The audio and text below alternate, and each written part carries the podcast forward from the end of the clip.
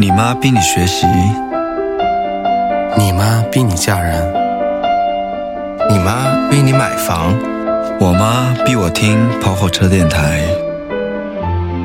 我妈逼我在豆瓣小站、微博、Podcast 搜索。跑火车电台。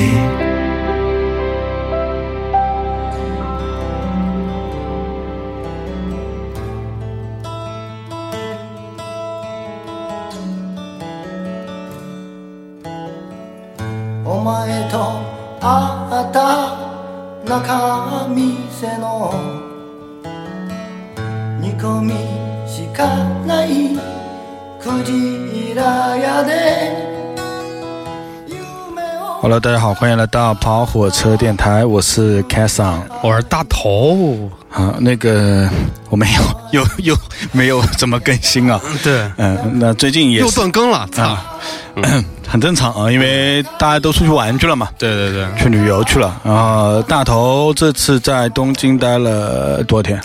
我待了八天，嗯，我也待了，我待了十天。我操，那你长啊？对，然后呢，那小迪老师上一期跟了一期涩谷酒吧的感动回忆录，我也不知道为什么他一个夜店的酒吧能能说到这个这么感动的程度，也是特别的，嗯，呃，特别的符合小迪老师自己的 style 啊。对，就是虚脱的放纵自己啊。对，嗯然后呢，这一期呢，我和大头因为刚从东京回来，然后，呃，这也是我和他，我和他都是第二次去东京，嗯，对。对对吧？嗯。你第一次工作嘛，是吧？第一次是因为工作，对对对，那那我觉得第二次去其实跟第一次去它体会不一样，而且我们这次都待的比较久，嗯，待的久嘛呢，感触就深一点。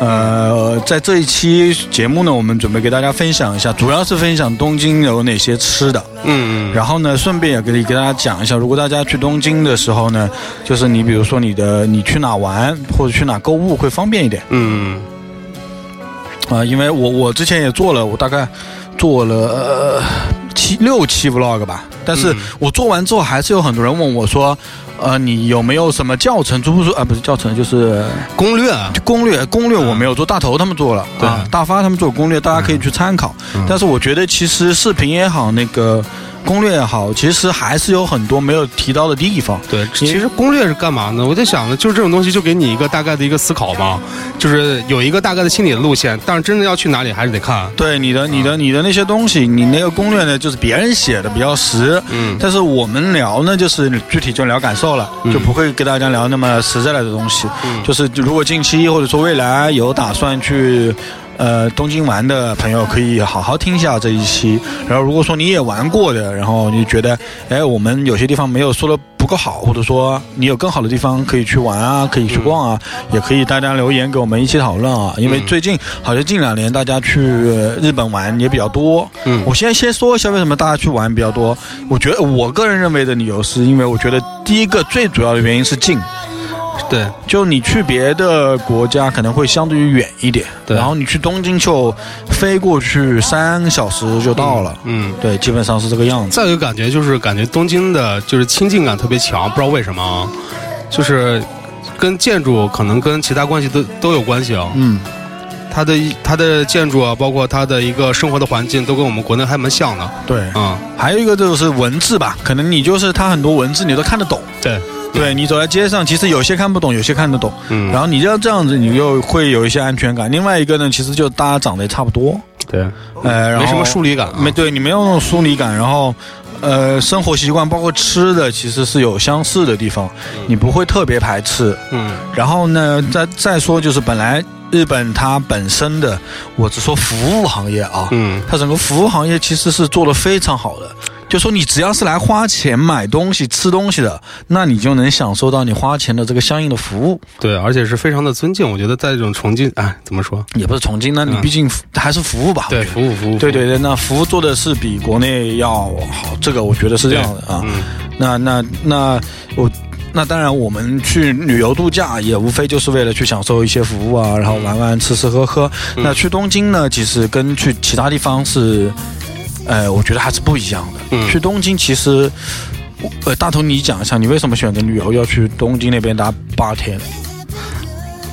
第一就是跟刚刚咱们之前说的几点原因之外啊，再一个感觉就是会觉得东东京就是对我来说最大的一个向往就是吃这一块儿，嗯，然后再一个就是天气特就是空气各方面都特别的好，因为第一次去因为工作嘛就已经有这样感觉了，嗯，这次去感觉特别明显，嗯，感觉空气好就呃空气好就更放松，放松放松一点。非常的 free chill，嗯，对，比较 chill 啊，嗯。比较能能有度假感给给人带来。对，啊。我觉得我其实也不爱卢斯啦，因为呃我，哎，我现在有一个很深的体体验啊，嗯。就是我觉得是这样的，就是，嗯，我觉得东京为什么我喜欢去呢？我觉得吃是一方面，因为确实从不管你是从美食番还是不是美食番，或者是嗯。电视剧啊、什么日剧啊，嗯，里面你去看，我靠，那吃的不要太丰富，对不对？对就是他，那那那日本人他可能就有一个有一个巨大的厉害的地方，就是再简单一个东西，他可以做无数个东西出来。对，而且我觉得他们是带着一种对食物的尊敬的、一个崇敬的一个态度去做食物，对他，他其实就包括拍食物都是一样啊，提升到有一个高度了。对对对所以说你会对吃上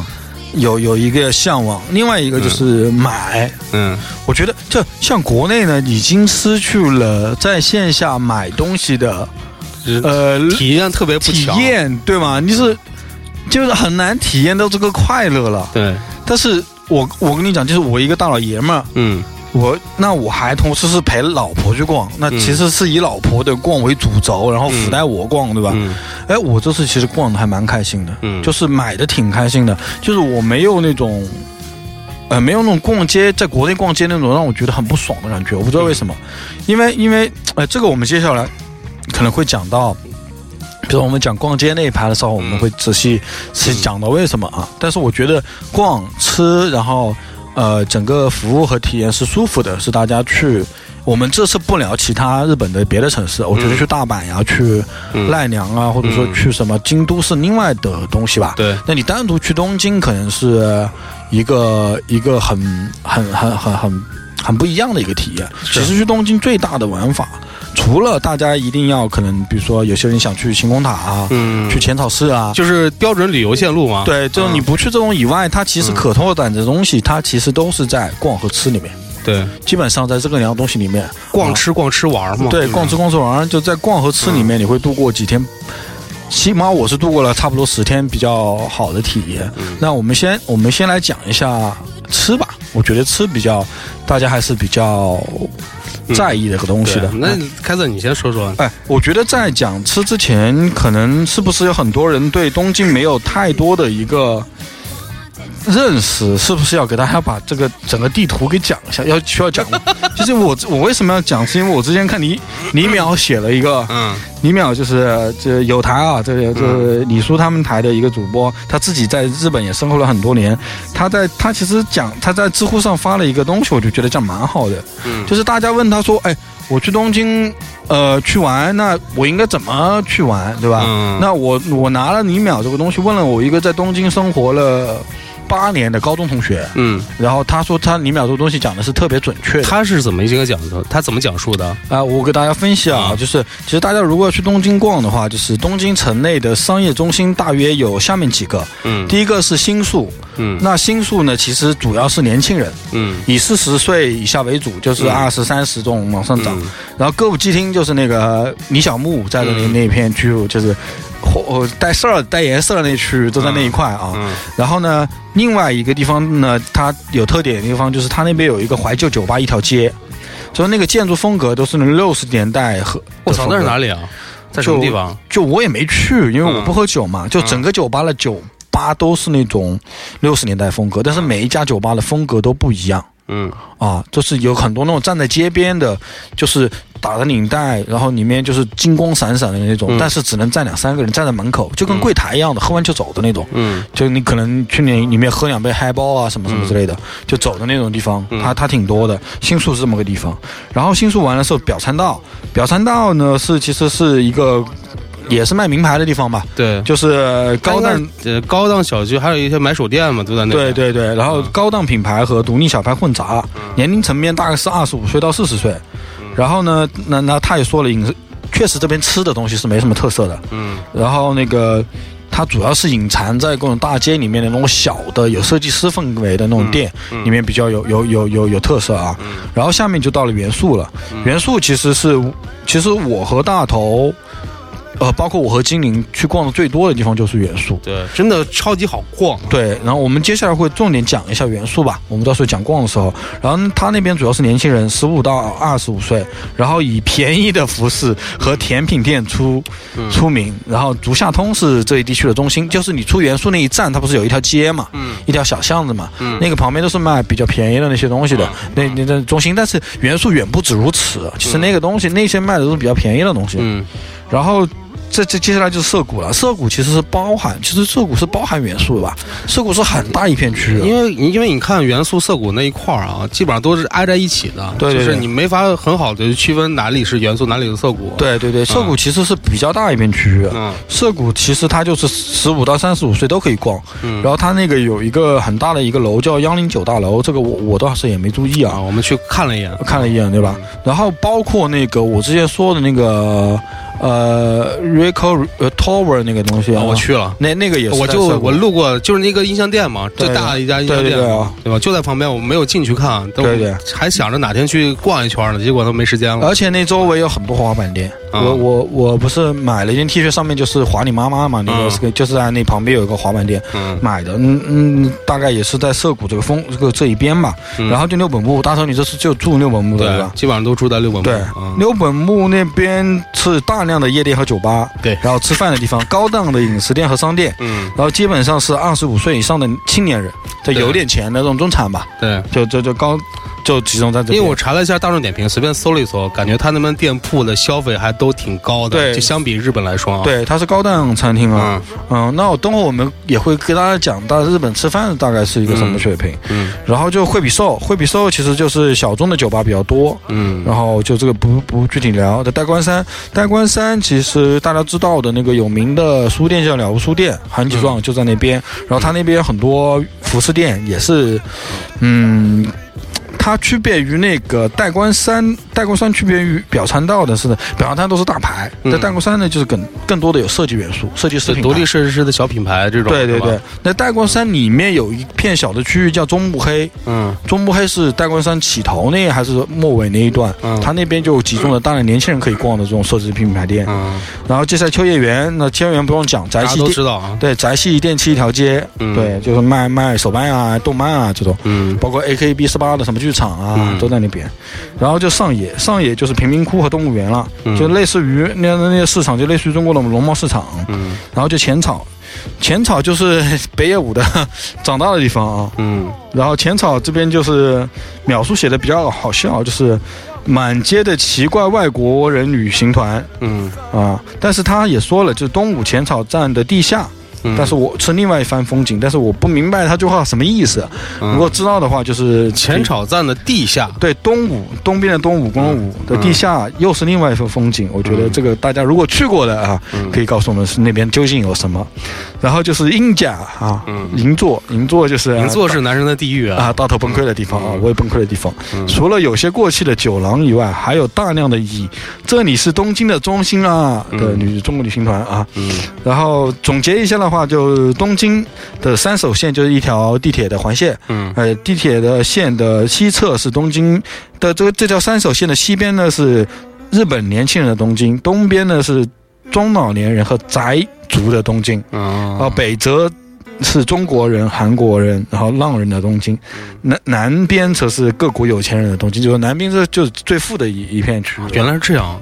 因为我看大量的 Airbnb 这边住宿这边都是在港区那边，港区就是日本东京的南部嘛。对对对、嗯。对，所以说就是我是看完描述这个嗯。我才，就是我逛了，我嗯。我大概能知道那么几个地方，但是我看了我是这个东西就我就非常清晰的能知道哪是哪，就哪是他干嘛的基本上给了一个标签嘛，相当于每个地段有一个大概的标签是什么对对对样的啊。啊，我觉得是给的还是比较好的。嗯然后呃，就是大概跟大家讲一下，大家如果有兴趣去玩的话呢，可以对照地地图看一下；嗯没有兴趣去玩呢，或者说就是听个乐呢，就看一下。嗯然后接下来我跟大头呢，肯定要是仔细要讲一下那个我们这几天的行程 对一些见闻啊，一些见闻，一些见闻。嗯然后呃，我们先讲什么？我们先讲住嘛，先讲住吧就。先讲住。你你这次咋住的？我这一次全程都是大发在订的，就是我媳妇儿在订的。哎，我也一样。啊、然后我们基本上在东京的住宿，我因为我们去除了东京之外，也去了镰仓跟那个箱根嘛，也是在东京范围内的啊。嗯然后在东京的住宿都是 Airbnb 上面订的。嗯，然后第一家订的这家酒店是在，呃，应该应该算是不应该应该算是民宿酒店嘛那种，嗯在新宿车站旁边，嗯，大概。我操，那个面积真的是超级小，大概就五六个平方。那你在营那个青树旁边呢？我先说我们这次订的订的酒店，然后再说为什么会订到这种酒店的原因。好啊，然后这个酒店，呃，小到什么程度，就是令人发指。就是外面看还是挺好看的啊，嗯外面看就是一栋房子嘛，里面大概有个七八间、嗯这样的，就是一一间一间一户一户这样的嘛。嗯然后，嗯，就进去以后发现就是进去以后走四米四步吧，嗯走四步就是床。走四步就是床，然后你你就是一个一个短短的长廊，左边是一个卫生间，但是一开始我以为那是一面墙，你知道吗？然后我一推门一看，里面居然是个卫生间，而且超级小的卫生间，一体式的那种，就像伊比斯那样那样的。那一体式是嗯那干湿分离吗？呃呃，算是干湿分离了啊啊、他就这样做了干湿分离嘛，然后就一个床就没了。但是里面的就是它的一些小小设计还是挺多的，对就是我觉得日本这点就是特别。特别好玩的，就就是在于说它每一个就是这种房间里面的一些人性化的设计，包括它的一些。呃基本的房间的设计、色调的搭配啊，各方面都很有意思啊。嗯所以我们那个房间其实就是你要仔细看一看，还是蛮有意思的一个房间。一个人适合一个人住，不适合两个人。说实话啊，哦嗯嗯，明白。太小了。那价格多少呢？价格大概在七百元左右。啊。嗯。那我跟你同比一下吧，我也是一开始住的一个 M B M B，在嗯。呃我在新宿武丁目，就是没在那核心那个地铁站那边嗯，嗯。然后还要转一转转一站。嗯我那边其实跟你一样，它是一栋一栋楼，嗯那估计是有一个人的房子。对东京都是有钱人都是一幢一幢的小房子嘛。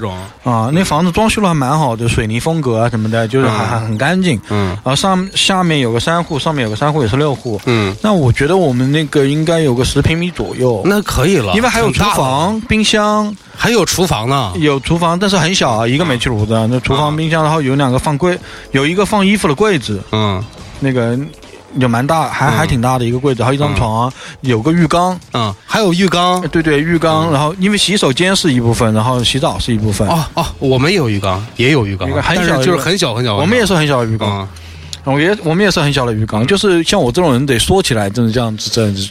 那就问一个最简单的，你们那个行李箱能够摊开放吗？可以摊开放，但是几个行李箱两个行李箱，都可以摊开放。对啊，我操，那可以啊。因为有一个我们有个走廊进来，这样，嗯嗯，我们那有个缓冲间。我住那地方连行李箱都摊不开，你知道吧？摊开以后就是人都过不去了，就这样。那那我后面住的那个宾馆就是这样的，但是我要跟你讲，就是这在东京是常态啊。是长的，但是你你知道我之后住的就是我就是我第一天住住在新宿嘛，之后都住在绿本木嘛。嗯绿本木那个 Airbnb 就好一点，就是空间你是能够至少至少还能打开一点点至少它像个房间，你知道吧？嗯就是有有床，然后卫生间什么的都特别的，就是怎么说，就结构比较完整。我大概明白你嗯第一个就是实在太挤了。实在太挤了，我就被震惊了。就是日本这种小的程度跟，你说七百多，你想在国内怎么着也得住个三星吧，对不对？而且呃，跟大家讲一下，基本上日本便宜点的，如果说你还是要有单独的房间啊、卫生啊什么的这种卫生间什么的，基本上也是七百多左右。，嗯基本上都是这个价。这是已经是差不多嗯，可能吧。就我觉得的是比较低的，就是我们的审美，嗯我们的对对也不是很高啊，这个标准。嗯，但是呢，呃，有一点就是我觉得是特别好的，就是真他妈干净，我靠，卫生干净。卫生干净，这个真的没话说，就是做的嗯真的是，我看我走的是那一天也是个大大妈来打扫嘛，嗯。那大妈也是拿了个宜家的袋子然后工具，就跟你看，如果你看了那个《新垣结衣》那个、嗯。呃那个片那个呃逃避，他不是去别人家里搞卫生嘛，嗯。就那个那一套工具也差不多，就进来搞卫生，就是真的很干净。啊、然后我我的我的感觉呢是，如果说你来东京要住呢，就是你尽量是住在，呃，其实住在市区，对就我们也是市区嘛，其实价格也没多少贵，对也不像别人跟你说的，哎，住市区得多贵啊。其实你小一点，但是你出去方便呀。其实就够了。就是就是为什么去就是。选择这些住宿的原因，第一个就是想着交通比较方便，对啊因为它，离地铁站地地铁只要有地铁，东京哪都能去啊。对，嗯，那因为大家都知道东京是不能打车的嘛，因为一打车你那个价钱就你这次打车没有？我没打，我一次没打没过过一次，啊，就是从新宿打到六本木，大概我靠那这样一距离。那有点贵了吧？呃，我大概测就是百度地图测了一下，大概实际距离大概有三点多公里嘛，三点多公里没多远啊。。对，然后花了大概一百四到一百五十块钱，那已经算少了，已经算少。因为我第二天准备，呃，从我住的酒店打车去那个机场要七百多块钱，啊，那算包车去，包车去，包车去。包车那个算便宜了，你算便宜知道我就是就在说就在说为什么就是我们这个租的地方为什么没有那么好的地方，也是一个原因是因为你不比我后去吗？嗯我们去的时候正好是国民就是日本的国民休假期。啊在在小长假，正好堵在一起了，啊所以房间又紧，而且打车又贵，就包括包车，你不是七百吗？啊我这边打我这边包车大概要一千块钱，从从住的地方六本木到机场就这样。日本人也是女儿也要来东京的，对 那不是东京是毕竟首都嘛，这中国人去北京一样的，对大家都要逛大家都去玩的啊。嗯嗯，反正住呢，我觉得呃，大概我们就这个价。如果你人多一点的呢，你可以去住一个大一点的那个小别墅啊，这种可能更便宜一点。对，就是如果真的去日本，真是适合去就是集集体一起住一个房间，这样比较好。对对对，那分开逛就好。因为我第一次的时候，因为工作嘛，嗯我们去的叫一个四之木站，你知道吗？一个小站我不，知道。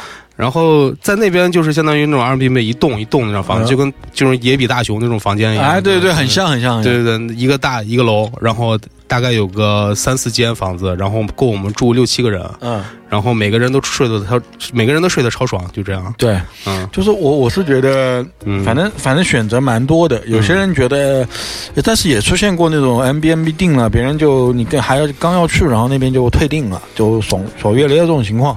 所以说就是，呃，大家如果可以去。订 M B N B 就订 M B N B，订不了的话，我这次住了个酒店叫多米，大家可以去了解一下，嗯其实蛮好的。多米它它是一个温泉酒店，嗯虽然它房间也非常小，嗯。但是它可以泡汤，嗯。然后早餐非常好吃，嗯然后呃还有一个免费的夜宵嗯。啊，我觉得这个可以大家了解一下。另外再说一个住的地方啊，说到泡汤，因为我们去了香根嘛，哦就是香根是温泉之乡嘛，是吧？香根去过去东京要多久啊？呃，坐地铁的话大概要一个小时左右的时间啊，OK 加转车的话就一个半小时。主要你们去是干嘛？泡温泉吗？我们去就是想去香根，一个是想去镰仓嘛，因为就是挨着一条路上嘛。啊，就然后去灌篮高手一下是对，吗？灌篮高手一下，然后镰仓那边海边嘛，去看一看，然后就顺便去香根那边泡个温泉，嗯大概这个打算。然后我们在香根那边入住的那个酒店还可以，真的是就是就是天堂与地狱之间的 private，因为今日第一天在新宿那边，然后第二天就转战到了香根那边，嗯，那个酒店真是超好，就新宿你就住了一晚上是吧？住了两晚上。嗯，香哥那边，呃新宿住了一晚上，那边香哥住了两晚上，嗯。那边就感觉哇，就是如至宾，就是宾至如归的感觉，哇，太棒了，就是。嗯，有独立的私汤对对，吧？独立的私汤在阳台上，嗯。然后一推一点，然后那个汤就爸妈都捞着，就是冒到那个呃冒到浴缸里了，还真就跟《千与千寻》里面那个汤爷爷一样，这种感觉，嗯嗯，特别舒服。两个人裸着泡的汤了吗？这个就不告诉你们了，那个反正就是超爽，真的超棒。哎香根好玩吗？香根那个地方，它其实也是非常成熟的一条旅游线路。嗯从香根汤本那个地方到我们就是上山那个地方，我叫叫什么叫什么呃，忘记忘记那个名字了啊富士山，啊，就反正富士山那个方向嘛。嗯然后那一条线路都是一叫什么香根登山线嘛，嗯一条地铁比较完善，每一站的下面它都有一个完善的一个旅游的一个线路。因为我们去的江之下站，嗯就是一会儿要说的吃饭的地方，就是去了孤独美食家的一个站点嘛，嗯嗯、一个取景地嘛。嗯它那个地方相当于有一个自制的，就是一下那个站就有一个自制的旅行地图，就是特别好玩的一个旅行地图，上面标注了很很多很多家酒店，你很多很多家吃的地方。哦他自己官方有一个东西对，官方都有一个这样的东西，所以说你想去哪里，你基本上看那地图，基本上都知道了。嗯哼，嗯我是那个，嗯因为大头应该是去了香根，还去了镰仓，是吧？嗯我是等于说逛了九天在东京，所以说嗯我也是。呃，在 M B M B 住了两天，呃，住了嗯四天，然后在别的地方住了五天，这样子，嗯，嗯，换了两个地方。换两个地方住，因为也不想在一个地方一直待着嘛，对，嗯，你那你后来逛这个东西，我们可以聊了，聊差不多对，因为因为你比如说香根那边，你基本上也就是逛景点了。就是一些景点嘛，就是温就是温泉条线嘛。景景点你有有去吗？就是东京的，包括香根的景点，你有？你有香根的主要去的一些景点，东京都是逛街。香根的一些景点包括那个雕刻之森啊，嗯就是有一个毕加索的一个博物馆啊，好里面有些毕加索的画，我操！我当时我第一次看到毕加，那是我第一次看毕加索的真迹啊。啊，惊呆了吗？惊呆了啊！嗯我觉得那个画我也能画，我四岁的时候可能也能画得出来，但是那大师啊，就就是你知道那个笔触的感觉，就跟就跟三十四岁的小孩画出的东西一样。嗯他有一幅画我特别记忆犹新，嗯然后。嗯，它为什么叫雕刻之森？是因为那边是陈列了一些，就是呃，应该算是国际，包括日本国内比较知名的一些雕刻呃雕刻师嘛的一些作品在那里嗯，还有一些网红作品，就抖音上传的比较火的几个作品都在那边。啊，哎，嗯你我不是看你还去了那个吗？那个嗯《千与千寻》那个啊，不是，就是那个呃叫什么的吉普力的那个这那个吉普力那个个在在在那个哪儿啊？在东京是在东京。哦，我没约到，嗯，嗯，他那个个要，基本上那种博物馆都是需要预约的。那个地方真的值得去一次。取。消，因为就感觉来看到都要哭了，就是那种特别感动，就是我自己都很感动，就是嗯看到几个几个画面，因为它里面有大量的攻击性的手稿在里面，嗯。它是不让拍照的。呃，他不让拍照的原因不是说你不能拍这个东西啊，可能泄露了什么什么，嗯。不是这个原因。嗯。宫崎骏的这个规定是宫崎骏自己下的，嗯。是因为他看到了很多大人带小孩过来逛嘛，嗯。然后都是在拍照，而没有好好看他们的作品，嗯。所以就是定的这个规矩，说不让你拍照。看到很多这样手稿，就是那种，比如就是你感到那种动画片，就是、就印在你眼前嘛，嗯千与千寻的、红猪的，嗯还有什么比较有名的什么什么悬崖上面的公主啊，嗯什么军机啊，什么什么乱七八糟，全都在里面都有。我本来静宁也想去，但我们去的时候刚好那几天他闭馆，而且那天他正好有一个主题的展览，他展览的是电，就是宫崎骏电影里面的一个食物的元素，嗯，就是把所有的电影、哦电影里面的一些食物全部都列了出来。我操，好有意思！好有意思啊嗯！那有的吃吗？那些食物？没有吃，就是一个模型，就是包括它怎么制作成这样的，然后一个过程都有，啊包括还原了当时那个制作的场景。有一个有几个电影我没有看过，嗯有一个飞艇上的一个厨房，我不知道那是什么电影，我忘记了。嗯嗯他把那个整个一个飞艇的厨房全部还原过来，包括里面的所有的道具，嗯，是大的还原吗？大的还原全部还原嗯，然后全部还原下来，包括马哈包括锅里面的一些汤的煮的东西全部还原出来，感觉跟真的一样哦做的，好帅啊！嗯！哦，遗憾，我倒没去，但我去了另外一个，我去了 Job 的那个五十年展嘛，嗯。在深美术馆，嗯。然后也是不能拍照，嗯。然后它也是大量的，比如说它它是这样，它是分为嗯。几个蛋的，就是它之前是一个八零年代的一个展，嗯。然后我去的是九零年代，那九零年代刚好跟我们成长嘛，就是呃《灌篮高手》啊，嗯。呃《浪客剑心》啊，嗯，然后这一这一波嘛。那。有蛮好的啊！我操，对啊，就我我刚好就想去，还龙珠啊，嗯。进门第一个我靠大龙珠的，嗯。它也是这样的，就是嗯他们的他们呃鸟山明啊，包括他们的这种原稿嗯。的展，然后呃一些相关的那个时候的封面，嗯。就是大面墙的封面，然后嗯。动画片，如果这个这个动画有做制作动画片，这个上面有展。嗯。然后我看最感动，有点要哭，就是看《灌篮高手》，因为我们肯定是《灌篮高手》对我们影响最大，嗯。对吧？就他他那边其实有一个电脑影屏幕放，就是个漫画，把它做成那个动画版，然后放的是三门工业对那个湘北的最后的三十八秒。嗯，哇，我操！就是流川枫传球给樱木，樱木投进了，嗯然后全场开始那个感觉嘛。嗯我操！所有人站在那边都不说话，日本人都不说话嘛。嗯看完旁边那个那个小小哥默默的，就是开始流泪，真的假的？哗，两个眼泪流下来。哦，然后我我是我是前面我还好，因为一直看画稿，嗯看画稿就觉得别人画的好什么没，然后怎么样，然后觉得啊这些啊好多我都看过，嗯就觉得很奇怪，就为什么语言看不懂，但是都我看过，这些东西漫画都我看过小时候都有看，都有这种印象，对都都看过，过，然后我就、我就呃往里面走，然后也。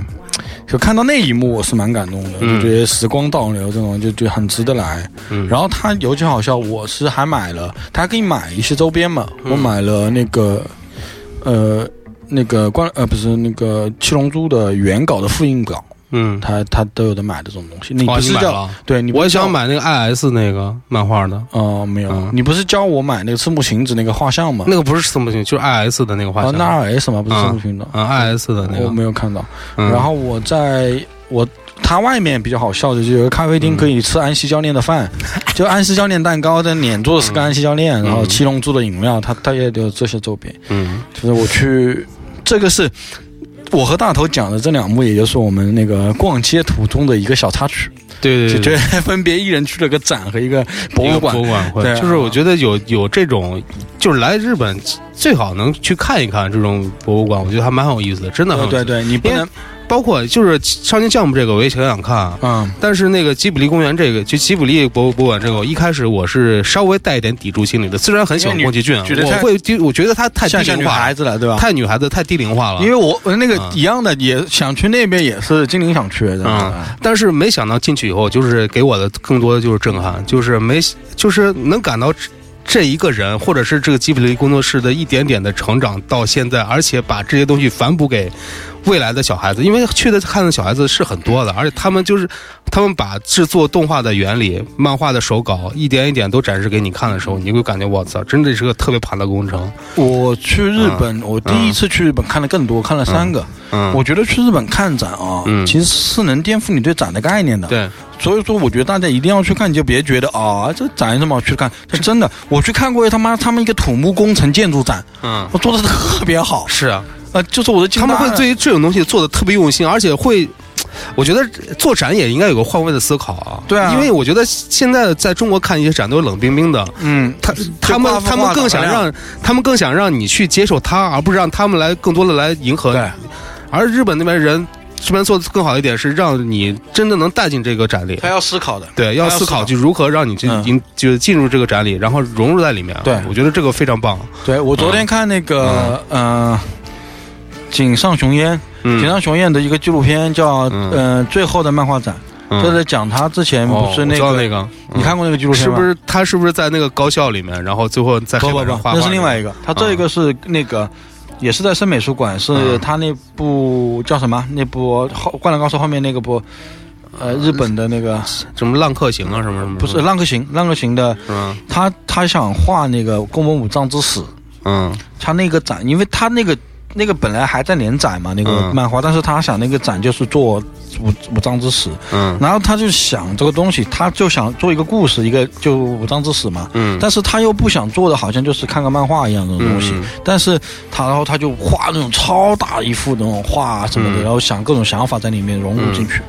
那我看了那个纪录片，我他妈差点看哭了。嗯。我觉得别人对待一个事情怎么他妈这么这么认真啊！我靠，就是就是惊呆了。我看到后面就觉得，嗯然后所以说我觉得大家真的有时间啊，如果查一下那边有什么展的话，一定得去。对我上一次去其实是音乐节，对我有一个洗礼。这次去我觉得是看展，嗯包括其实呃，如果大家有兴趣的话，明年其实是日本有一个三年展，三年有一次叫奈户内海艺术节。嗯就他奈户内海那些村庄里面都会还是怎么样都，会弄一个艺术节，我觉得那个应该蛮有意思的。应该很有意思啊。那个我明年也想去，但是我就觉得大家如果有空去，除了逛吃以外呢，就是选择一两个展去调剂一下，或者去看一下，我觉得是蛮好的。对，嗯好，那我们这一波讲完，我们就开始讲正式讲逛街。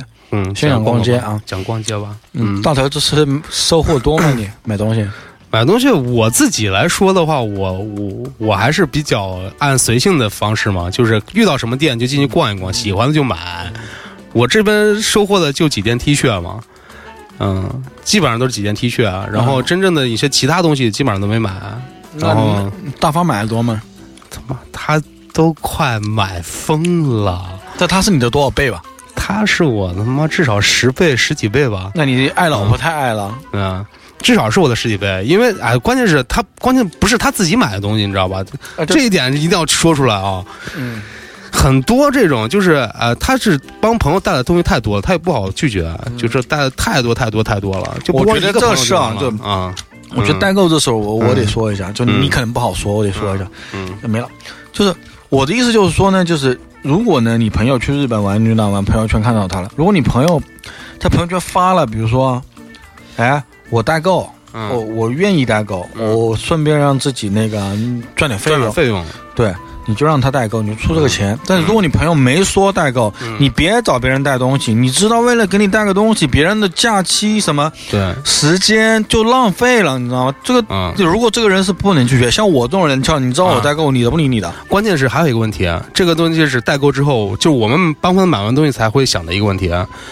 我们当时就是也是因为这个就是货币的差价嘛，啊，然后每天的这个货币的幅度是不对，就是每天都最好搞不好我帮你买了，我还亏了钱。对，啊然后我们就在想，我们应该给他收多少钱合适呢？然后收，比如说我们提个零点一或者怎么样，然后去收这个费用，那是不是他们会觉得我们又赚他钱了对或者怎么样？这个很很讨厌。其实我觉得是这样，啊其实尴尬就尴尬，还是钱是一个方面，就是时间的问题。就是我他妈旅游的时间多珍贵啊！对我花这么多钱啊，我他妈尤其是时间假期的时间多珍贵，我去帮你买这么一东西。对你比如说我跟你好朋友给我提一句啊，你要你看到，比如大大发大头跟我讲那幅画你要看到我买一下，刚好在你看到了，嗯我刚好在我经过了，看我就帮你买。嗯但是你让我。跑哪去专门给你买个什么东西，我就觉得这就算了吧。你要跟我提出这种这种要求，我就觉得我真的就回都不会回你的。对。我觉得这个反正也是给大家培养意识，因为我觉得就帮朋友带东西可以啊，没问题啊。但是就是我我很很烦那种，就是我遇到我就不说谁了啊，嗯，就是我媳妇的一些朋友嘛，也也不不能这样说，不是很多人，就是一些他的不太熟悉的一些朋友，就是叫你叫别人乱带东西呗。不是，就是就之前都没说过呀。就看到他在东京的时候，哎，你帮我带个那个什么什么一个特别小一个东西，我说这个东西淘宝买不就行了吗？对啊，对吧嗯几块钱的事儿。对，几块钱的事情，你就可可能就贵个十几块钱、二十块钱，你干嘛就不能淘宝带一下呢？不很简单的一个事情，你要拿过来人工工费多贵啊，多麻烦，对啊，对啊。对吧？嗯，反正反正我在那个我在那边逛的时候，也有个朋友，就我发了一个我在吐槽银座嘛，嗯他妈这么不是人逛了，这么多人逛，然后给我发，哎，给我带个什么什么东西了，嗯，然后我直接回不带，嗯，我就一点面子都不给。也挺好的，嗯。我觉得其实这个很过分，这也是我的失误，因为大发他自己也没有想过这个问题，他觉得那帮朋友带一下带一下，没想到一下子又有那么多人。不是你放不开口子的，就是你带了一个，那别人说你给这个带了，那个为什么不带？对，下一次下一次可能就是少一点嘛，就是就是按照这样一个理论嘛，就是随随心逛，随心带。哎，嗯你跟我说，哎，我知道了，那我去逛，我看到了。看到了就给你买了。我看到了，我有时间，我够拿，嗯。我过关数也没问题，嗯。我他妈帮你买一个，是吧？对。但你让我去专门帮你找，嗯。我我这是我时间啊，我可能对不对？我可能吃这时间可以吃一顿好的啦，对啊，我可以看看看什么东西了，我自己可以多买一件衣服了，是不？就是是就是包括我当时我就有感而发，我觉得银座是地狱，就是因为这个原因，就是化妆品这个东西确实太多啊。我不说它不好或者代购什么的，但是你想想，我要我媳妇儿她自己买，她可能就一上午挑挑挑吧挑吧，一个两个小时就逛完了。结果我们那天从早上九点去到银座，那很早去银座哎。光上场看门去，然后我们下午五点才回来，才太恐怖了。不是，嗯你想想看看，你这个假期多难得，你知道吗？这么久就就耗给别人了，一天全部搭在这上面，我觉得挺可惜的。挺可惜的嗯。对，嗯因为真的，这就讲到为什么我觉得可惜了。嗯靠，大哥，你在东京哎，嗯，你你大家都是为生命来拼搏的人。我靠，我去，嗯我为什么要在银座？我当时在想，跟经理在银座的时候，我在想，我为什么要在银座？嗯我这个时候可以在元素啊，对啊，多逛一逛店嘛，多好对呀。，元素我逛一逛店，我累了。我就找个地方随便吃点什么好了，多好吃啊，是不是啊？随便吃吃，逛了累了再吃一吃，转一转，喝一喝，转，喝一喝，对不对？然后嗯多开心！我哪怕不行，我操，我就看看人，我都觉得开心，对吧嗯，啊，那反正我觉得就是代购这个事儿啊，就就就就就提到了，跟大家提一下这个事儿，希望大家正式代购这，就是对。正式帮朋友带东西这个事儿啊，叫别人带呢，就嗯也也也也少一点，然后呢嗯，自己也可以去拒绝别人，没什么不能拒绝的。嗯。你要实在不行，你就提前就说我收费了，这价格提高一点，也嗯。也就没事儿了。嗯，啊。然后大头，你确实因为代购的压力所需，让你导致这次买的不多啊。那也不是因为这个原因，我自己也没有什么购物，嗯。就是跟就是因为逛的线路都是传统的线路嘛，因为主要是女孩子化妆品嘛，然后我陪我媳妇儿去的，所以我自己逛的东西基本上元素那一点，嗯，呃，每次去元素的时候都晚上六七点了。哦，元素要告诉大家，就呃他们日本那边八点钟就关门了。对，很早很早就关门了，所以就早点去，啊然后每次去都很晚，所以说逛的也少，就买了点 T 恤。我觉得这，但是这点 T 恤我也是很很喜欢啊很很喜欢，很开心啊。嗯，嗯我呢其实买我我跟我其实买蛮多的，嗯因为主要是他逛没错，嗯，但是你知道有些地方他妈的就是。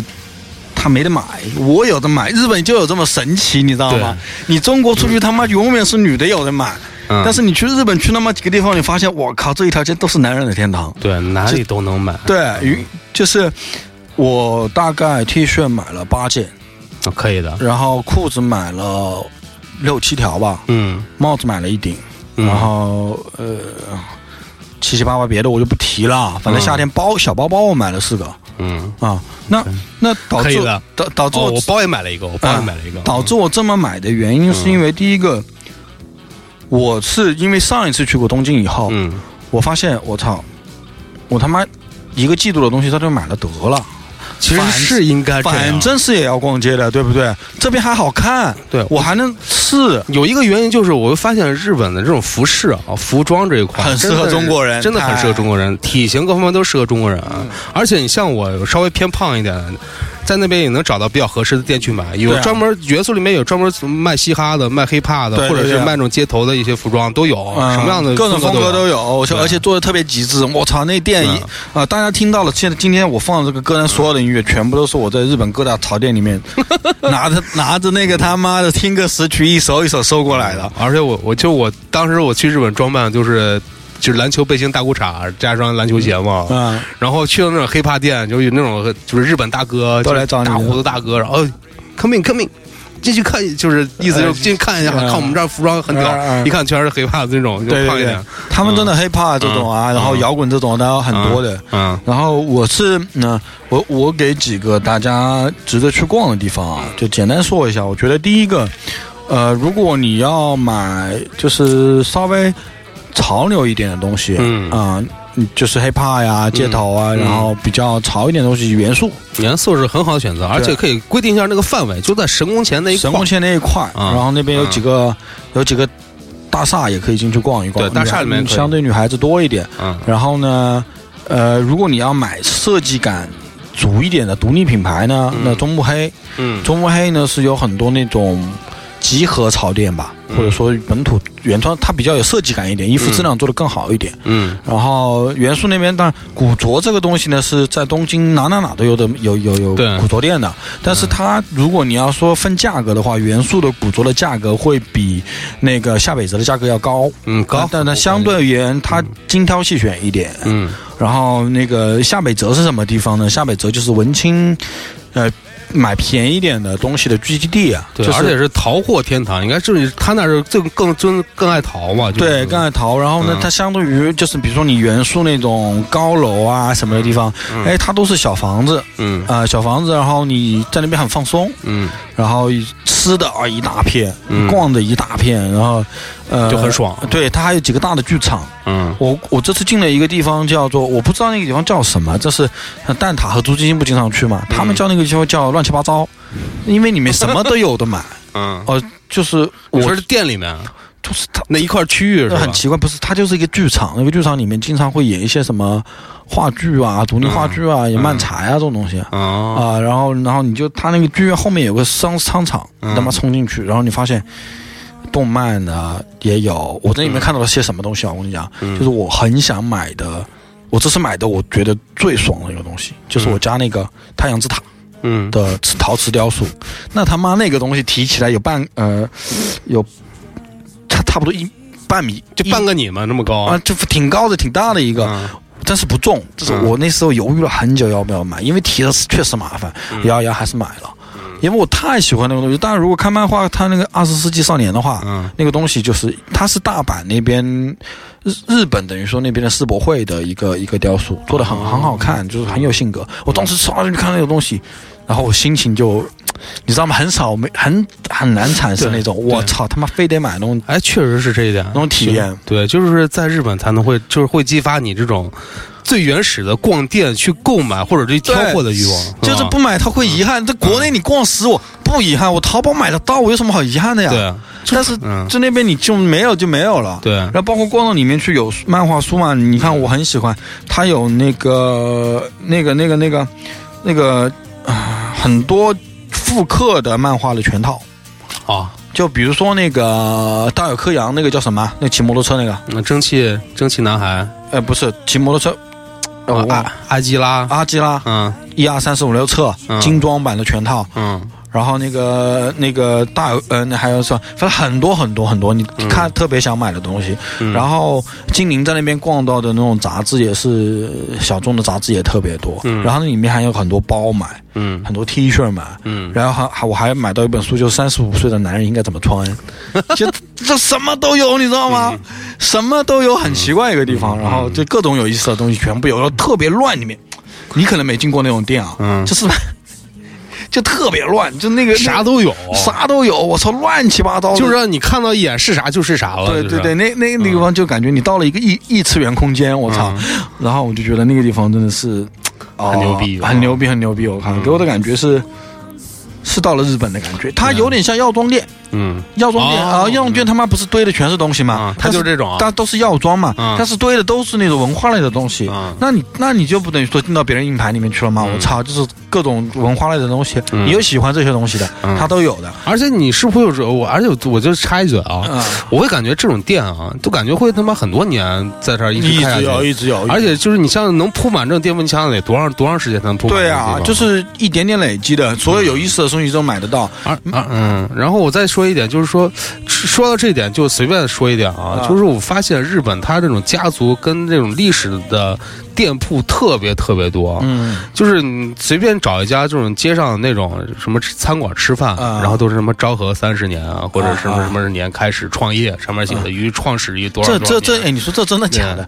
我不知道真的假的，嗯。但是但是这个是，但是在我看来，我觉得他们至少是有这种传承，嗯，对吧？就是一直在这里开店。是，告告诉你一点，就是在我这儿吃饭，你不会太那个什么嘛？大概意思就是，就是啊我有有有很放心。嗯有有历史的，有历史，很放心，啊。有传承，嗯我是，啊，我总体而言逛这个东西，我觉得，呃。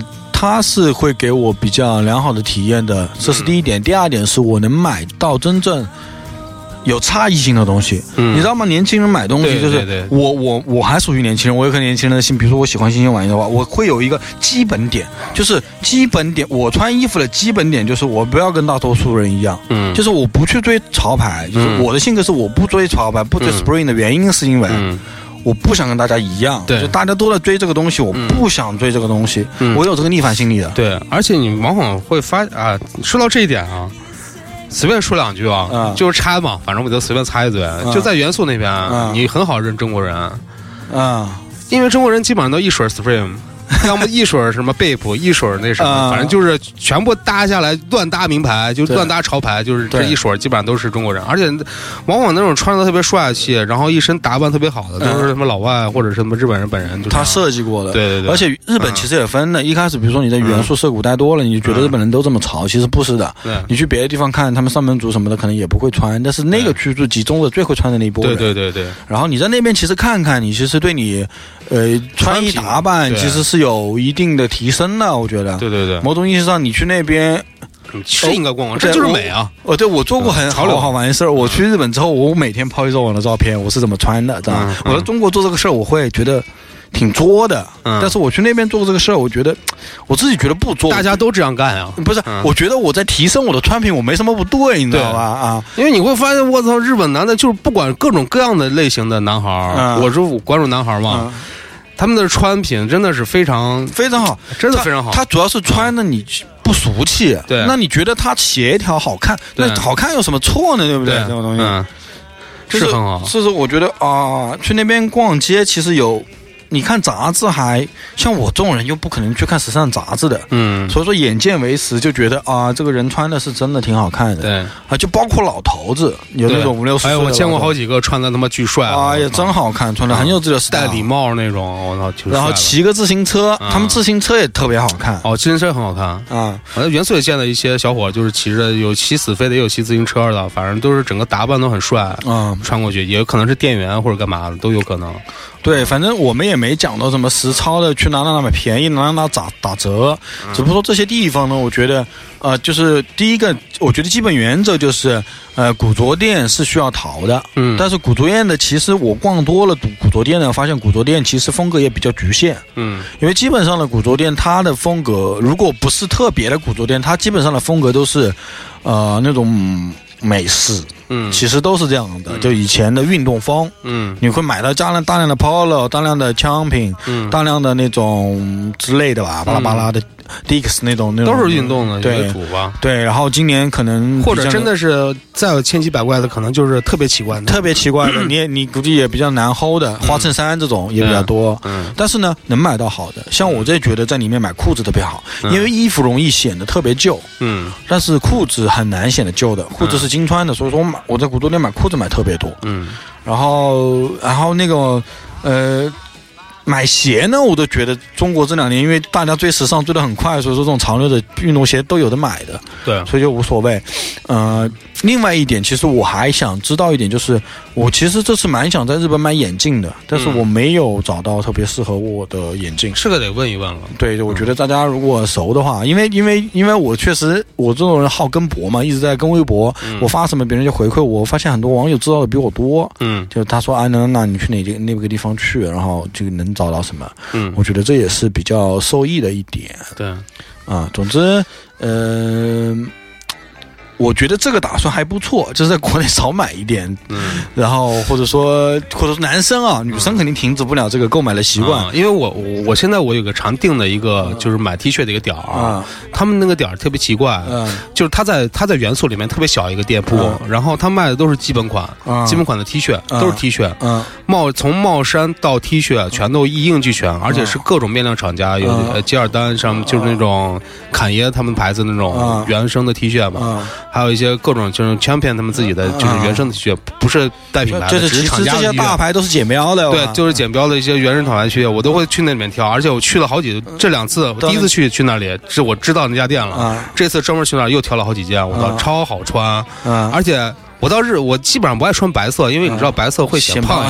但是到了日本以后，到了就是去他家店，我就情不自禁的想买白色的穿，因为那面料真的就太好手感好，手感又好，而且穿起来又有型。主要是你穿在你身上，你觉得好看。对啊我觉得也是这样的。就是我，哎，我总觉得去日本有时候买衣服、穿衣服，可能是我一买就买一套，你知道吗？嗯一套这么配起来就嗯，就是好看。你而且你一套新衣服在身上，你人整个状态又不一样，他妈的，那就好看一点。所以说，嗯我觉得确实在这边购物能给你带到带来一定的快乐。嗯，所以说去东京购物，或者说嗯、呃是一件蛮不错的事情，啊是一个很主要的事情，很主要，而且很享受这种对，很享受的事情。嗯，真的逛不完。对嗯，那但是呃，我们不像女生这样，像精灵啊，像大发，他们会逛的更细一点。，对，然后分品类像精嗯精灵，他就更细一点，因为他平时就看 Instagram 这些店，他都天天在研究的。哦 他去了之后，他这些款他如数家珍，每个牌子他会跟你讲十分钟这种的。他就很很熟悉，你知道吗？非常熟悉。这样那那他就逛起来就是比我要，嗯就是我经常会他在那边逛，然后我就找个地方吃去了。嗯，在旁边，我哎，那你知道逛，那你逛这个地方，那我他妈的也搜个地方，我也知道这哪好吃，对不对？那那挺好的。那那我觉得，其实我跟大头可以来聊一下我们感兴趣的事情，其实就是吃。方面，对。对吃这个东西呢，其实真的是我先说说我们的搜索美食的思路吧，对你什么思路？我的思路呃其实就是大众点评，再加上就是自己乱摸索，就是这样。嗯嗯，因为我觉得就呃，这个也不打广告，我觉得大众点评它里面确实会，呃，可能是因为在东京会公平一点？公平一点，然后那边会推荐的一些家的店家也都非常的好，而且嗯那边会有一些。嗯，他们可能官方也做了一些挑选，嗯会把一些比较好的店排前嘛，所以说我们去的店基本上还不错，对吧？还是可以信任的，都还不错啊。嗯我是去日本是呃，我稍微做了点功课。嗯第一个就是，呃，有一个 vlog 博主叫王小光，他告诉我一个方式，就是你可以这么样子做，就是嗯你打开你的 Instagram，嗯。然后像你查一下你附近的图片，嗯，你看大家在吃都在吃什么？在吃什么，然后你看到有好几个人吃这个东西的，然后图片又比较好看，然后就点进去，嗯。然后你再去，比如说你也可以去大大众点评上查，然后你也可以去 Google 上查这一家店嗯。啊，然后还有一个，哎呦我操，还有一个日本的网站，一个大众点评，就日本的大众点评的一个网站，反正反正我到时候那个留言里面告诉大家吧，嗯我找一下留言里面告诉大家吧。它是一个日本的专门那个呃食品的，它可以让你找你附近的有哪些好吃的都可以找得到。哦但是我是因为我语言也语言能力也不太行，所以说我嗯没太忽略它。然后我去找了一家。我去找了一个，我还去找了那个有一个韩国的一个美食节目，嗯。叫《街头美食战士》嘛，嗯，就是白元忠主持的，他有一集东京特辑。这个在 B 站现在也挺火的啊。对嗯。他一个东京特辑，然后我去吃，我这次是吃了它里面，因为它节目刚出来，十四号出来，嗯。然后我十四号在日本，嗯。然后我就咔就吃了它两家，嗯。就第一家吃了一家那个在涩谷的很小很小的一个地方，嗯。一个巷子里面，然后嗯穿过去这个好几个巷子，然后嗯。然后一个楼里面，然后就穿几下，然后一家炸鸡店。嗯，啊、一家它是炸鸡配饭是吧？还是？炸鸡炸鸡配饭嗯那套餐，然后进去。呃，很多人，然后就他可能就两个老太太，嗯。一个人负责炸鸡，一个人负责配饭配汤，嗯。他可能就是给你那个炸鸡的做法，其实是蛮传统的日式炸鸡，嗯就是鸡块，然后蛋液涂上去，蛋液上面滚一层那个嗯面包屑，嗯面包屑拿去炸，其实很简单的事儿。但是你要知道那个那个炸鸡炸多少，表皮脆，那个那个温度啊、把控啊，都是要经验来对。，然后我点了一份炸鸡，然后炸鸡那个部分里面还有一些，呃，那个它有炸那个猪排和那个嗯炸那个，还有一个什么我忘了，反正三个东西拼成了一个套餐，嗯很好吃。嗯莫名的很好吃。嗯我发现日本的东西啊，以前觉得它不下饭，比如说你觉得日本人很奇怪，吃个饺子还下饭，真的是很下饭吃个担担面还要下饭，神经病嘛。嗯然后，哎，我发现那个炸鸡莫名的下饭，像我这湖南人吃辣吃惯了，一定的辣。嗯然后我发现他那个酱，我我觉得他那个酱蛮好的，他那个酱是紫苏酱油，这样的？没吃过吧？没吃过。紫苏酱油我很喜欢吃，我不知。道你是不是紫苏的，我又尝不出来这个味道。对对对，我其他饭店没有的，就他那个饭店是明显是紫苏酱油，很强烈的味道。嗯。然后我就配那个饭，吃完一碗饭啊，吃完真的很舒服。嗯。那个鸡那家店其实我估计也很多年了，嗯。然后里面一个很老的电视机在放放东西，然后一个很老的表在里面转，然后两个太两老太太，呃，很瘦很瘦很瘦，然后嗯。做做吃的，嗯。然后其实卫生情况并没有其他店那么好，但是嗯。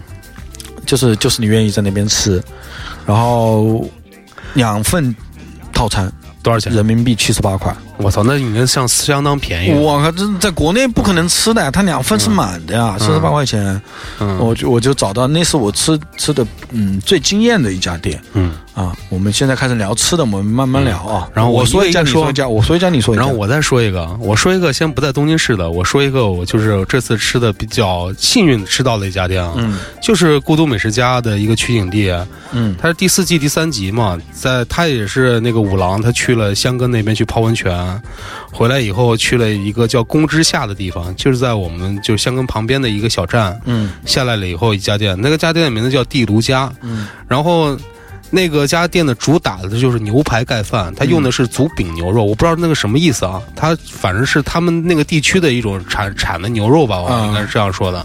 然后呃，反正牛排盖饭嘛，嗯然后我当时怎么搜到的？特别奇怪，我们当时我在那个酒店住着呢，嗯然后我在搜吃的，一看，哎，就是大众点评哎 到你们第三家有这一家，嗯然后第三家，我然后点开，我操，这个怎么那么熟悉？一点开一看，因为我看到那个饭特别熟悉，嗯我看过那集，你知道吗？嗯一看我操。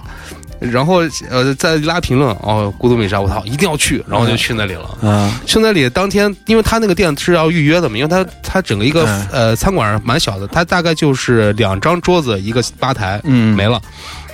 然后，呃，基本上都是预约的。然后，呃，我们去了以后，他说人满了。嗯然后大发就说啊，能不能跟老板盘了个道嘛？就是哎，能不能来我们 远道而来来专门来吃这家店？然后说啊，那我们等一下，我问一下。然后说哦，OK，然后就去了。然后就大发用英文交流啊？啊，英文交流，英文很牛逼啊！嗯我很我很胆怯在说话的时候然后进去以后，然后呃就反正就点了两份饭嘛，一份是我们点了两份，一份是牛排盖饭，还有一份鲍鱼盖饭。嗯它它这两个主打嘛。嗯然后我们都呃基本上在那个店里面吃饭的人都在吃这两份饭。嗯嗯，然后点点其他的什么炸的东西啊，嗯乱七八糟东西啊嗯。但是我真的是对这个牛排饭记忆犹新。非常好吃是吗？怎么说呢？就是神圣的感觉。就是啊，是很神圣的感觉，呃，非常好吃。嗯。是因为没吃过牛排盖饭啊，嗯，是我第一次吃牛排盖饭，啊然后而且它那个牛肉真的是煎的，应该是煎的吧，烤的我不知道啊，真的非常好啊，嗯。整个一个体验，而且是要把那个蛋，它正好配一个温泉蛋嘛，嗯。嗯。打上去，然后嗯拌一拌，我操，真的太好吃了。我，天呐，嗯，但是那那顿饭价格也不贵？吗？挺贵的，嗯。那一份饭大概要，因为他那家店也比较知名了嘛，嗯。基本都排满。因为我们去的时候有四个中国人嗯。从我们这儿下来，嗯。悻悻的下来，估计没订到，嗯。因为也是故意临时碰到那家店了嘛，嗯。想去吃一下没吃成嘛，反正都挺火的。啊。他那一份饭大概牛排饭要三千日元，三三千两百块钱。一两百块钱还好吧？200块钱一份。日本基本上就是这个这个套路。，对，大阪就这样，嗯。然后吃，反正挺好吃。记忆犹新，也是非常幸运能吃到这家店。嗯，嗯那是真的是没特别小没没做攻略的攻略。我们是就是沿那个找了半天才找这家店，啊因为它日本这种店都是这样的，深藏在什么什么里面，好难找啊。特别难找，那个地方就是巷子里拐了七拐八扭，我也是这样的然后拐到一个地方，而且是个地下的，你知道吧？它不是在那个路上平地上的。个这个真的是嗯因为为了两位太太能逛街逛好，我我我真的是确实也牺牲了我去找吃的一些地一些时间，对因为确实你要吃一个好吃的，是要我我在给广大同胞强调一个事情，就是在你们逛街，你们觉得逛街其实。呃很累的情况下，我告诉你，如果你真的是有一颗想吃的心，你要付出代价的。你不是说你他妈跑过去那点等你的，嗯，你要吃到又好吃又又就是不是那种普通的味觉的东西，你就是要付出一定的时间。对，就是还是会要付出的。但同时，你付出这个东西之后，它能给那个吃东西加成的。对，对对，而且感觉会很满足，有种战就是一种获胜感啊，啊很满足，成就感，然后达成。嗯然后。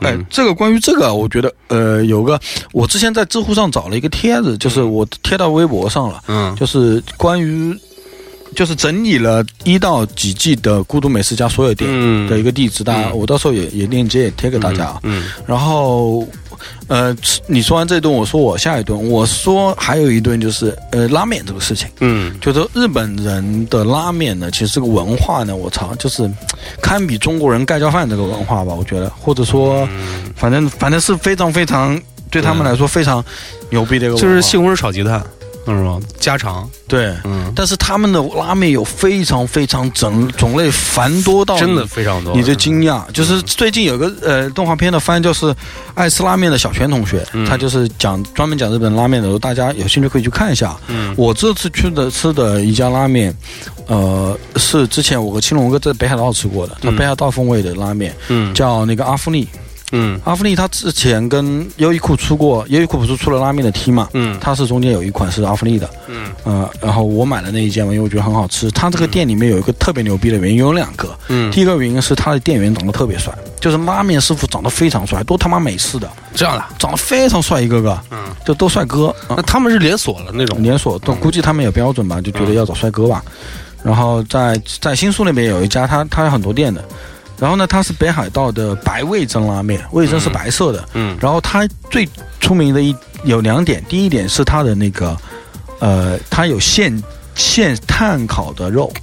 嗯，啊，炭烤牛肉，嗯。一片一片的，给你烤的特别香，就叉烧炭烤的叉烧炭烤的叉烧牛肉。嗯。第一，第二点就是它的酱油和味精是柚子的，柚子味道的。哦就是怎么说呢？就是它是拉面里面清爽系的代表。哦，就是你吃拉面，比如这个你已经吃到这么细分了。啊，对啊，就就就是它是清爽系的代表。日本有什么牛油系啊、蒙辣系啊，或者说嗯啊有那种强酱游戏啊、嗯重游戏啊，它是清爽系的代表。嗯就是你吃拉面的感受是很清爽、很舒服的。嗯啊，它有冰的，有冷的，有热的，有好几种。因为日本不就是你去任何饭店吃饭，就是有一个售卖机嘛，你就把钱投进去，啪啪啪东西打出来嘛，嗯对吧？有很多那种店嘛，它就属于那种店。然后啊，一碗拉面，我旁边全是老外啊，嗯老外吃的也很认真，觉得很好吃，很很干净。尤其这种天气比较热嘛，嗯我觉得是很好吃的。嗯，呃，然后。嗯，幼稚的感觉你懂吗？就是清爽清爽清爽的感觉，就是就是颠覆了我对面这个食物的一个认识。我觉得，嗯，然后我我也说个拉面吧，我们我们吃拉面都是随便，就是随手顺手顺手指一家，然后就去了。嗯就记忆犹新的一个是我们去镰仓那边，嗯。镰仓那边我们不是逛海边嘛，然后就一路走，嗯。走到中午了，我操，有点饿。嗯。然后大发搜了几个那种他想吃那种甜品店嘛，也是那种比较好的餐馆，嗯但是人都爆满，因为那几天都是国民假期嘛。我操，嗯。走了走，我说呃，然后在那个 Seven Eleven 那边坐了一会儿，我说咱们找找其他地方吃吧。嗯。然后我们沿着就是不是海边嘛，我们不走海边了，走进去了，走到镰仓的里面去了，然后找到了一家特别小的一家小面馆，嗯。然后进去以后大概也就十平方米嘛，嗯。加厨房一共十平方米，上面照片里面全都是。老板跟朋友们的照片，嗯。还有那种就一看就很有年代感嘛。嗯。很长很长时间，就大家特别开心，喝酒啊，吃肉啊。嗯。他们那儿主打的是什么鱼料理啊什么的。嗯然后当时我在那边吃了一碗拉面，嗯。那碗拉面汤特别清，我估计就是那种比较就是我不知道是什么代表啊，嗯。反正我觉得蛮好吃的，因为它拉拉面它的叉烧真的超棒，嗯，三大片大叉烧，我看，他们叉烧烤的真好嗯，嗯很好吃。然后吃了一碗，然后就是整个面是比较清爽那种，嗯就是一一一看就是那个整个汤不是浓嘛，嗯吃起来也比较舒服。嗯吃完了以后吃点煎饺，我觉得蛮好的，而且服务员还是中国人。嗯，然后内餐其实没有什么好说的，只是但是你是感受他们日常也很好吃，对就是那种是不是这么感受的？因为因为去里面吃的没有中国人，没有游客，嗯都是当地的人在这边吃。他们日常就真的很好吃，对，然后他们就是啪啪吃完饭，然后老板我走了，一看都是熟人嘛，嗯然后这边吃的，我这边边做然后边吃饭，我就感觉哇，好好舒服啊！对旁边外面是那个店铺的旗子在飘嘛，嗯。然后再一眼望去，就那边就是海边了，我觉得蛮好的。对，其实有时候你你嗯没有那个时间去专门去找店，因为你可能还要旅游啊干嘛的时候，你可能随缘进一家可能就蛮好的。我我是我也是我有一天早上起来，嗯。然后我突然觉得有点热，然后我想吃，因为我看也是看的节目，我想吃那个荞麦面，因为荞麦面是冰的嘛，嗯对吧？嗯。然后我就搜 Google 上搜荞麦，我就日文先搜一下荞麦怎么翻译，然后嗯。Google 上搜一下荞麦面，发现离我们五百米的地方就有一家荞麦面，，嗯。我就走过去了，叫岐山还是三岐，嗯。然后走过去一家，好超小，小到什么程度？就是你进去点了面，然后你就只能站着吃，就这个大家都站着，然后对，看那边确实位置太少。对，然后你旁边有个工人师傅在那边说说说，他们日本人，你在那面里面嗦面，如果嗦的越响，就是你越越好吃就是认认可嘛，对对对。就是你就狂嗦，然后我看那是工人师傅狂嗦，然后一口啤酒一口嗦，啊，好爽啊，嗯。我就点了个荞麦面，嗯。还真的蛮好吃的，而且是清凉的，加点芥末，加点那个酱油放进去，荞麦面又是冻的，对吧？调一冻，然后再蘸一蘸。哇，这我觉得啊也很好吃，就真的蛮不错的。嗯然后第一天晚上我也是随意进的一家，嗯因为我吃过呃十七家的，嗯但是我呃是十家不不不呃吉野家，嗯对啊，我没有吃过松屋。嗯那我旁边有一家吉野家，有一家松屋。我第一天晚上到飞机到了，其实有点饿的，嗯然后我跟精灵去旁家那家松屋点了个饭，嗯，一个一个简单的饭，然牛后牛肉饭了。对，嗯松屋它不是后面就有人帮你煎嘛，煎好了一个牛肉饭，它都配冰水的，上面一个蛋，我靠，葱很多，嗯，太好吃了。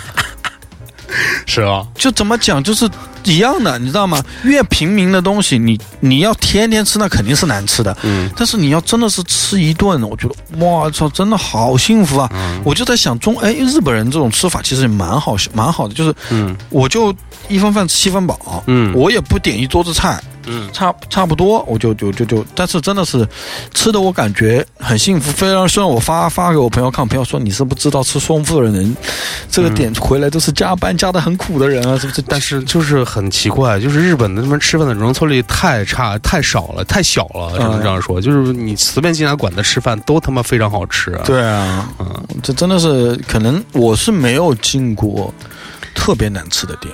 没有。我在，但是我在东京有一次，以前去的有一次被黑了，妈的，也进了一个馆子，那个馆子反正就是就是一份那个凉菜收了我人民币呃一百多块钱，哇，那是有就我一开始以为那个凉菜不要钱的。嗯对，就是也有黑店存在，就是这个。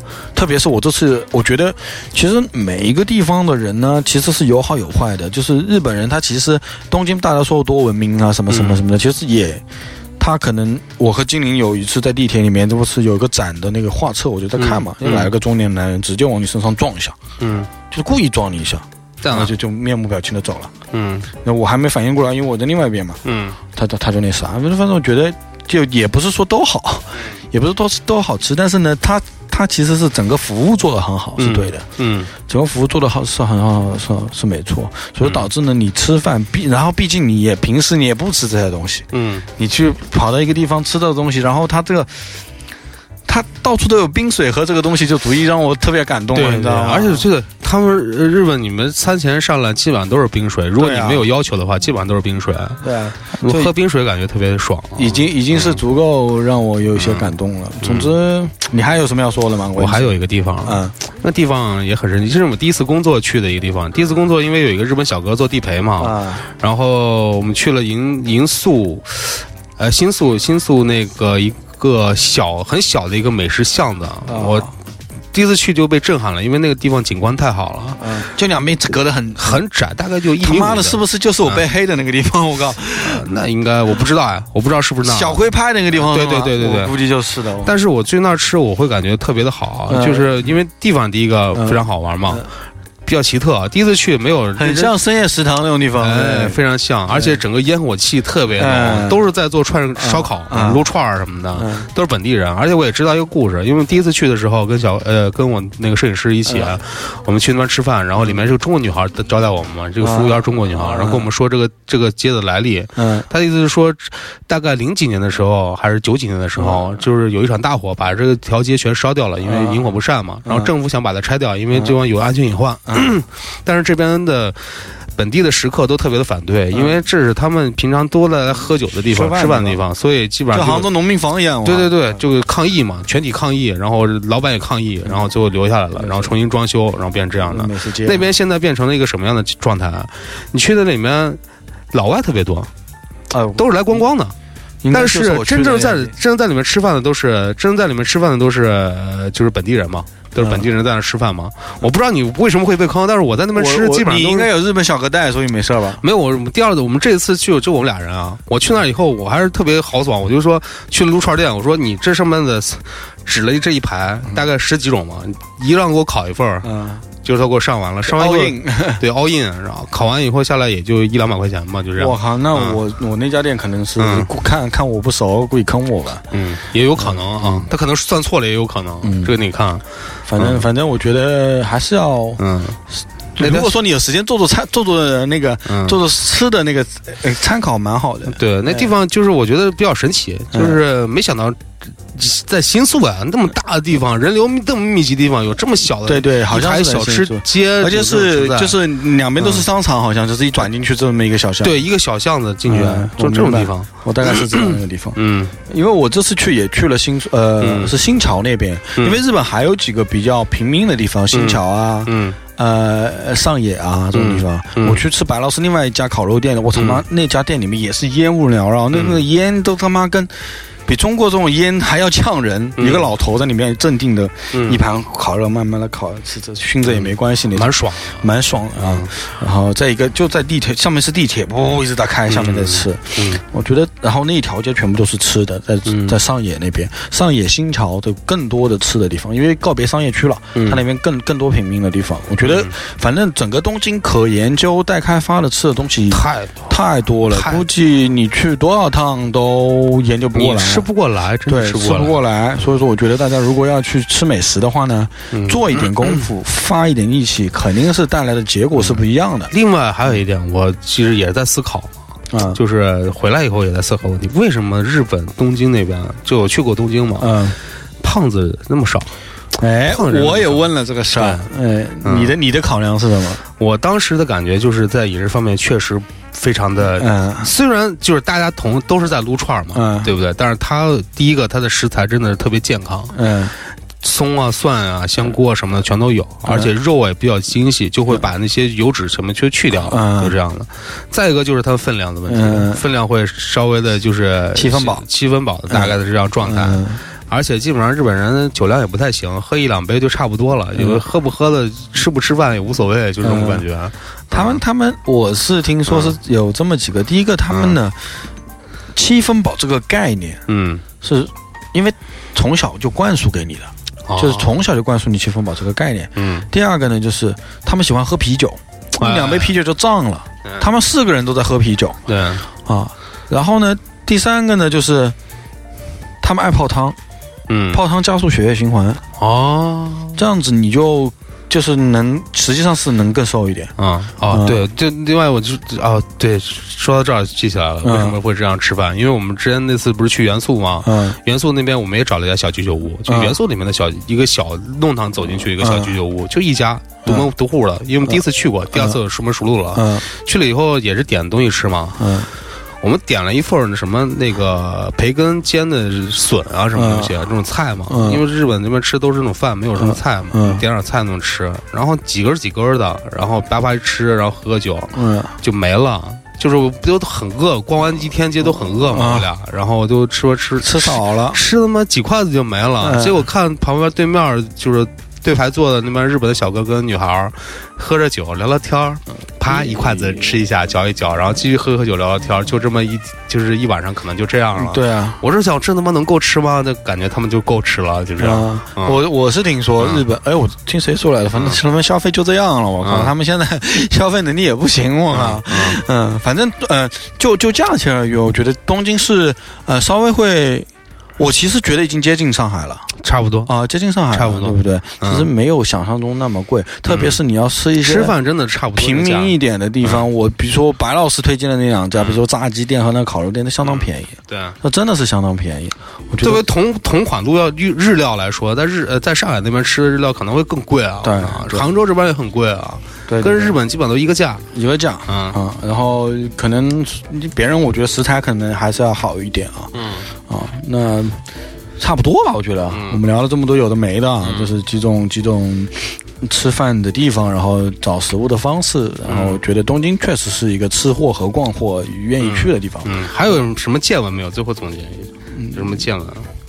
见闻是我，呃 我跟我那个东京的朋友聊了蛮久的，嗯。然后呢，我也跟我那个呃日本的打工的朋友聊了，嗯聊听友听聊了一会儿。嗯我那我那个东京的朋友呢，特别牛逼。嗯我们是我们那时候的光状元状文科状元，嗯六百八十多分考北大的人，嗯北大经济系毕业去北京日本读了博士出来，嗯呃，这么多年，然后现在在日本当码农，嗯，因为码农收入怎么样？那边日本那边？赚的其实我觉得以他的那个方式，在国内毕业呢，肯定比现在的东京要赚的多。嗯哦，要赚的好，但是他他跟我讲，他们现在中国工作状况其实还好，就是加班状况，我觉得，呃，跟我们国差不多，或者说甚至比我国还要少一点。这样的，呃，然后周六周日反正都是休息的，结婚了没有？呃，快要结了吧？中国呢？中国女孩，日本女孩？呃，也是我们高中同学。嗯然后他还没还没去那边呢，嗯他老婆。然后他呢，呃，感觉也，就是他们还是生活在什么样的节奏里面，你知道吗？就是，呃，平时上班，然后呢，他他回到家里弄份饭吃，然后呢，九点钟打开电视机看日剧。因为他们日剧每天晚上都有，这么悠闲吗？就是不是悠闲，他只他那个状况还是那个，但但我们同步其实也在看，嗯只不过我们在网络上看日剧，哦，他还是在电视上，大概电视。看日剧，个十一二点钟睡觉，然后，呃然后整个东西而言，他其实，比如说你上班，比如说我们北京、上海，你花一两个小时上班怎么了？不是很正常吗？对不对？嗯，对他们而言，其实一个小时算久了哦，这样的啊，对对，他们其他久了。然后东京的房价没有我们想象的这个我也问过。对对对，嗯他们其实其实你比如说，呃，五万一平算很好的地段了，嗯很不错的地段了，再远一点三四万啊都有可能。而且他们有几种方式，一种是买，我这问了一下那个接我们送机的司机嘛，说他们呃日本买房子怎么买，有两种，一种是买公寓嘛，就是那种相当于。呃，就是买那种我们日常常见，就跟我们现在国内房地产差不多这样的。再一种是买地，买地自己盖楼。但是他们呢，就是买了房，还有一个不好的点，就是他们还是得持续交税的。对所以说他们租房、买双、买房也差不多。然后他们的税费大概一呃，我也我也问了，嗯一年大概一万到两万左右吧，啊基本上一个对一万两万那也那也还好吧，嗯我觉得。但是，呃，嗯，整个东京呢，呃，我我是回回来回国的时候，飞机上看了蒋方舟的那本《嗯。东京一年》，嗯他不是跑东京待了一年嘛，每天写点日记啊什么的嘛。反正他的描述里面，其实跟跟我这种出道，包括我帮我朋友聊天的感受到的东京也好，嗯。其实那你去除那个繁华的好逛的外表以外，它内部的东西是什么？其实，其实有点，你比如说大阪人，大阪人不要看东东京人，对不对？大阪人跑到东京去，一天之之内必须来来回，嗯 就就不想在这边睡觉，觉得你们一个个都跟僵尸一样的，嗯对吧？那其实东京是，我觉得蒋方舟有一点讲的比较对，就是它是一个人生活的天堂。嗯就是你一个人在你在那边会，大家都非常有秩序的、安静的一个人的生活，不会有人打扰你。对，不会有人打扰你，在那边是、也不会有人觉得你奇怪，这一个人在饭店点碗面吃，点个什么东西吃，也不会特别奇怪，嗯。啊，就是就这么一个地方。但是你说，它确实可能也少一些人间温暖吧，我觉得，啊，就是大家奋斗着在那边，就是。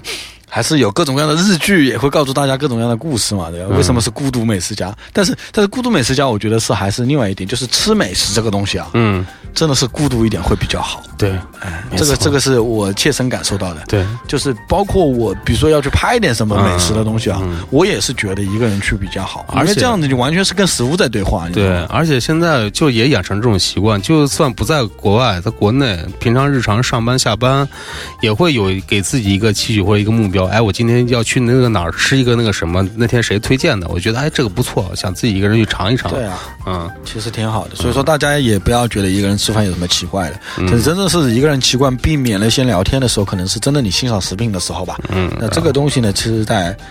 它它其实是某种意义上的孤独的美好吧，就是、那有一些不好，也有一些好。嗯，那然后我再说最后一点啊，就说一个抽烟的问题啊。日本人普遍抽烟是，呃，还挺多的，而且都都在抽都在抽呃而且抽烟吸烟点也挺多的，就是你在那种繁华的闹市区啊，都会有这种吸烟点。那我基本上都保持啊去吸烟点抽烟的习惯嘛。但是呃，我想着大家都会很守规矩嘛。但是，而且地上也看不到烟头，这是我第一次去日本的印象。第二次，我更深切的在这边玩了以后，才发现这其实是白天跟黑夜是两样的。哦，他他妈喝完酒之后两个样子。就是到了晚上以后，新宿那边包括涩谷那边，就是满地的啤酒瓶子、乱烟头还是蛮多的，就感觉是白、白天是个工整的，就是。呃，怎么说呢？有序划一的，怎么非常非常严谨的一个节奏在进行的这个社会体系嘛？到晚上就完全崩坏了，就是全部各地的烟头。我到晚上就感觉来到了杭州什么大排档街头，抽着在街口，就平常我还在嗯，在西白天的西装革履，对晚上就奔逃那。天最最有印象就在新宿新宿那一天晚上，我我我我媳妇还在逛药妆店呢，嗯我在旁边过来买个水，然后看他妈周围全是他妈醉汉，年轻人也好，或者是他妈再大一点三十四十岁的，都是他妈在旁边路边那儿聊天，嘻嘻哈哈的吵闹，嗯在抽烟，对然后我就点了根烟，我操，太放松了。我第一次去那个东京的时候，也觉得日本嗯那个呃那个地铁上，就是大家都看书不说话，听歌不玩手机。嗯我这次发现大家也都在说话，有些人也在说话，然后呢，也所有的人两年前都没有人看手机的。我问了我朋友是这样的，以前没有人看手机，现在就全部举个手机在那边看，也是在刷了。嗯就咱全世界应该是都都都开始统一了吧？嗯我觉得，嗯，那我觉得其实是，呃，去的越多，可能就新奇感越少。但是，嗯呃，但是呢，在我还是蛮想去东京的。东京对，因为还有很多目标想完成啊。对对对，我想一去再去的东京。对，每次都有一个主题嘛。你这次可能是购物，那下一次可能是吃对以吃为主题。嗯那下次我还有一个目标，就是因为我在日本真的没有去好好的去酒吧去待过，嗯或者是那种 live house 演出场所没有去过。真的想哪一次就是寻找这种小酒吧、好有趣的小地方，然后晚上喝一杯，嗯，对吧？去一些奇怪的地方，跟对迪爸爸一样。对，应该是有的，应该很多这种地方。嗯嗯好，那我们这期我们姑且叫东京逛吃逛吃谈吧，嗯到这边结束了。嗯嗯，那反正我和大头也算是分享了一下自己的经验啊。嗯然后最后就是给大家也放一首开头的那首歌，但是呢，这个版本呢是新新的版本啊，嗯就是电影那个花火要好像要拍哦，火花好像要拍那个电影版本了，嗯然后那个那个苏打和那个。呃，桐谷健太要要要要一起唱的这首《前朝小子》啊，就给大家，然后欢迎大家关注跑火车，微博跑车电台、跑火车微信、跑车 radio，谢谢大家，我们会坚持加油努力更新的，拜拜。拜拜。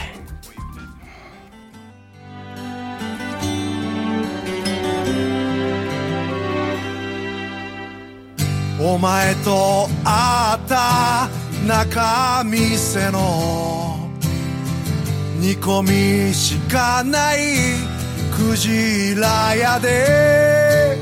夢を語ったチューハイの。泡に弾けた約束は。明かりの消えた浅草の。こたつ一つのアパートで。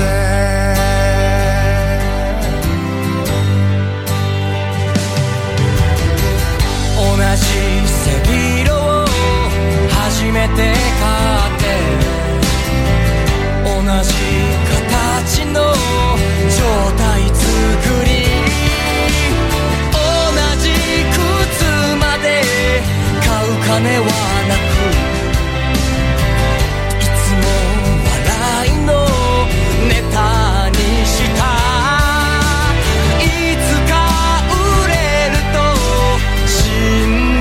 た客が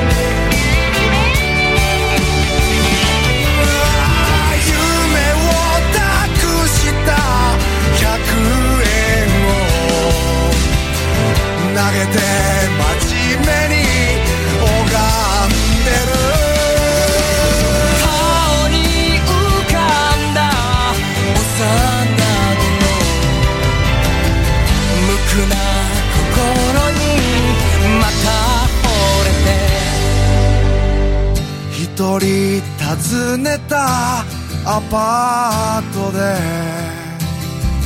ク暮らす傾け懐かしむそんな時代もあったねと